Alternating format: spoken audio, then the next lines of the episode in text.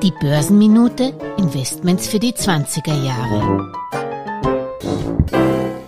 Über 35 Prozent ist der Streaming-Dienstanbieter Netflix am Mittwoch eingebrochen. Verglichen zum Jahresbeginn kostet die Aktie 62 Prozent weniger.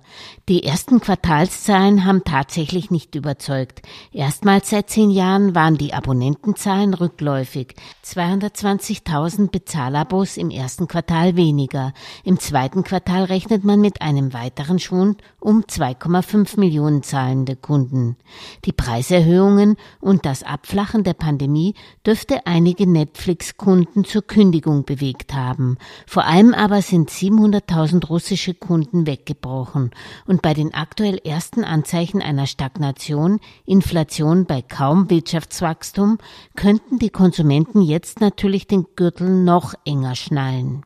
Aber nicht so viel enger, rechnet Frank Fischer, Chef der Shareholder Value Asset Management AG, in der aktuellen Podcast-Folge der Geldmeisterin. Er wittert bei Netflix eher eine Einstiegschance, da weniger Abonnenten hin oder her Netflix über viel Kapital in Form von Filmrechten verfügen würde und mit 221,6 Millionen Kunden immer noch deutlicher Streaming-Marktführer vor Disney Plus mit 130 Millionen Abonnenten ist.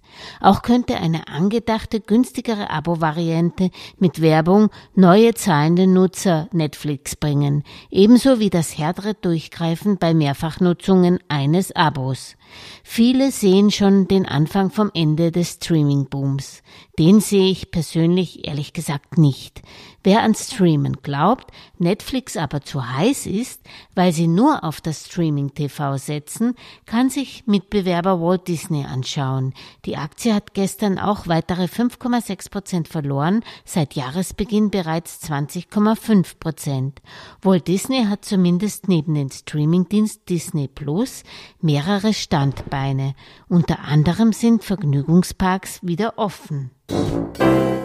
Alles Gesagte ist nur die persönliche Meinung von Julia Kistner und daher keine Anlageempfehlung und keine Rechts- und Steuerberatung. Für Verluste, die aufgrund von getroffenen Aussagen entstehen, übernimmt die Autorin Julia Kistner keine Haftung.